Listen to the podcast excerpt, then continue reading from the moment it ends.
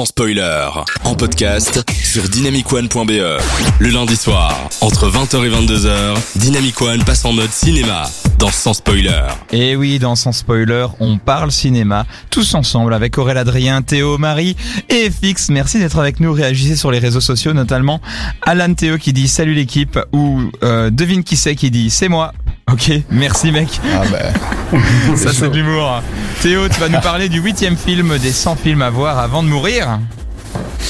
Exactement. Et le huitième film, c'est Magnolia, le film de Paul Thomas Anderson, Ah. sorti en 1999.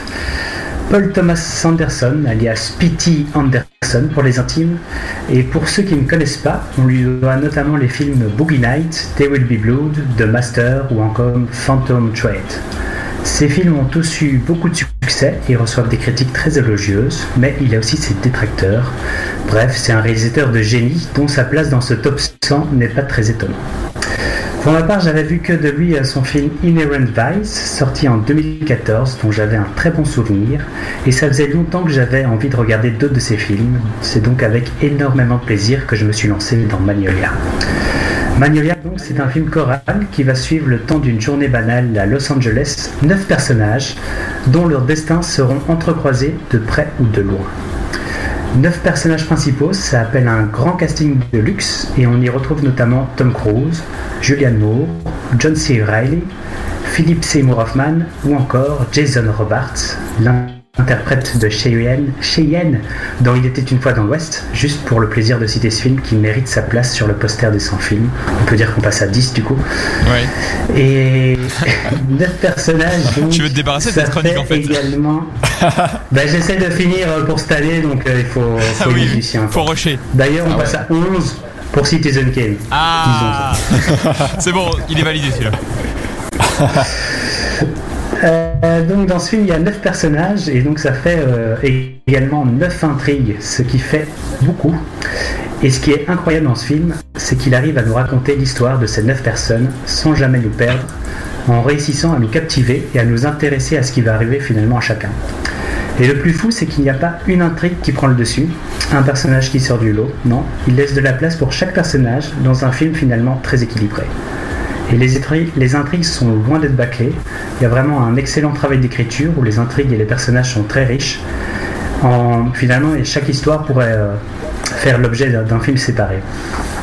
Mais ça aurait été dommage de le faire, car on serait passé alors à côté de l'excellent travail de mise en scène de P.T. Anderson, Et oui. qui arrive à coller toutes ces pièces dans un ensemble de manière brillante. Les passages d'un personnage à l'autre sont vraiment très réussis, dans un montage très rythmé, énergique.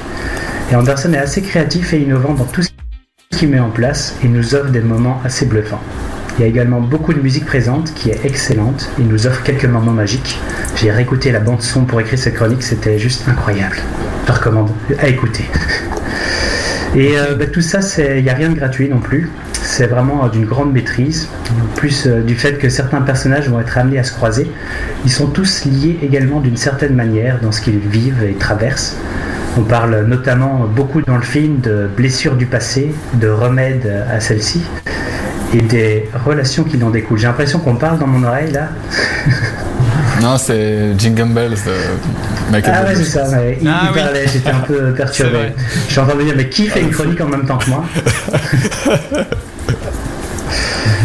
Il prend le relais. Vas-y. Euh, je suis perdu dans ce que. Mais donc, euh, tous ces personnages, c'est assez euh, intéressant à suivre euh, dans ce qu'ils traversent, de les suivre simultanément. Ça donne vraiment quelque chose de très très beau. Donc, pour moi, c'était vraiment ce film du grand cinéma. Le film dure 3 heures, mais je n'ai vraiment pas vu le temps passer. Au contraire de la semaine passée avec Casino, où j'ai senti les minutes. Et donc là, c'était le deuxième Anderson que je regardais. Et euh, bah, maintenant, j'ai vraiment hâte de découvrir le reste de sa filmographie. C'est vraiment un réalisateur intéressant que je vous recommande à découvrir ou à redécouvrir. Parce que je pense par exemple que Magnolia, c'est un de ces films très intéressants à regarder une deuxième fois. Il est assez riche et je pense qu'on y verra quelque chose de nouveau à chaque fois. Donc voilà pour le P.T. Anderson. Je ne connais pas encore euh, beaucoup de ses films, mais je ne sais pas si vous, vous, avez- vous aimiez, si vous aimez ce réalisateur, si vous avez des- d'autres films à conseiller ou à éviter peut-être. Euh, P.T. Anderson, bah, Euh, son oui, moi, dernier, justement. il est excellent. Ouais, Le Phantom Thread. Et Phantom Thread. il faut, faut, euh, faut euh, savoir à quoi t'attendre avec un film comme ça parce qu'il a l'air très simple au demeurant, mais il est vraiment très très beau, très intéressant. Le rapport entre les personnages est hyper chouette. Euh, Fix, c'est à celui-là que tu pensais aussi? Euh, non, moi je pensais à Devil Be Blood, Ah, qui est pour moi son meilleur quand même. Euh, le plus classique, mais vraiment très très efficace. Et sinon Boogie Night, euh, qui est un sujet en plus un, un peu marrant, euh, qui est aussi, que j'ai vraiment trouvé très solide aussi. Mais enfin, globalement, à part, je pense, de Master, j'ai trouvé un peu en dessous, j'ai quasiment tout apprécié chez lui quoi. Mhm. Et euh, Marie, Aurélien Adrien, vous, vous connaissez ce film, vous connaissez d'autres films de ce réalisateur? Non, moi, mais figure-toi que. Ah ben voilà. Ah bah. J'ai du mal à y croire, mais ok, d'accord. Waouh Et il est bien? Ah ouais, quand même. Lequel? Parce qu'elle a, tout vu, donc euh, elle peut pas tout dire. hein. Marie, dis-nous tout. Ils sont J'ai rien vu, moi. Moi, Ah, je t'ai déjà dit qu'est-ce que je fais dans cette émission, je sais pas. Ah, c'est toi, c'est toi, c'est toi qui insiste, hein Ouais, Non, non, mais. Et toi, Aurélien Adrien? Moi, je suis sûr que s'il avait réalisé le meilleur pâtissier, elle aurait déjà regardé, ça c'est certain. Eh, Oh là là. Exactement. Oh là là Exactement. Mais c'est grave. Oh, oh là là, mais oui, ça va. On peut rigoler. non, mais c'est- euh, ça- ça m'a ça m'a- donné envie de le regarder en tout cas parce qu'il m'a il m'a dit que quand même 3h09 c'est beaucoup mais si ça passe vite euh, enfin, ça Ouais. passe vite T- Tout est heures, relatif, mais oui, franchement. Oui. euh, moi, There Will Be Blood, c'est pas, c'est un film que j'ai moyennement aimé. C'est pas mon préféré de P.T. Anderson, mais euh, mais je reconnais qu'il y a une véritable intention et une véritable ambiance assez incroyable. Tom d'ailleurs sur les réseaux sociaux le dit aussi. Oh yes, There Will Be Blood. Voilà, il, il, il le dit. Euh, avec un petit peu de retenue, mais c'est vrai que c'est un film. euh, voilà, il y a des, il a, il a marqué l'histoire du cinéma en très peu de films. euh, P.T. Anderson aussi, euh, avec toujours cette exigence. Je crois, c'est, est-ce que c'est lui qui a fait Inherent Vice, que ce film euh, Oui. euh, sous drogue hein? C'est, j'ai, Ouais, Si tu avais écouté un peu plus ma chronique, j'en ai parlé un petit peu. Ouais, ah C'est oui. le seul que j'avais vu.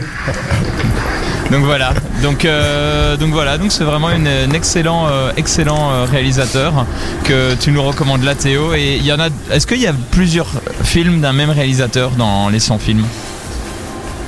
Euh, oui, oui, il y a Scorsese qui est pas mal représenté. Et Tarantino, je pense qu'il y en a plusieurs aussi. Et Kubrick, c'est le plus représenté. Il a Ah quatre oui. films, je pense. Combien? 4 Ah oui quand C'est même. quand même pas mal, quoi. Ouais non ok, Euh, on verra bien si P.T. Anderson se retrouve encore un peu plus loin dans cette liste.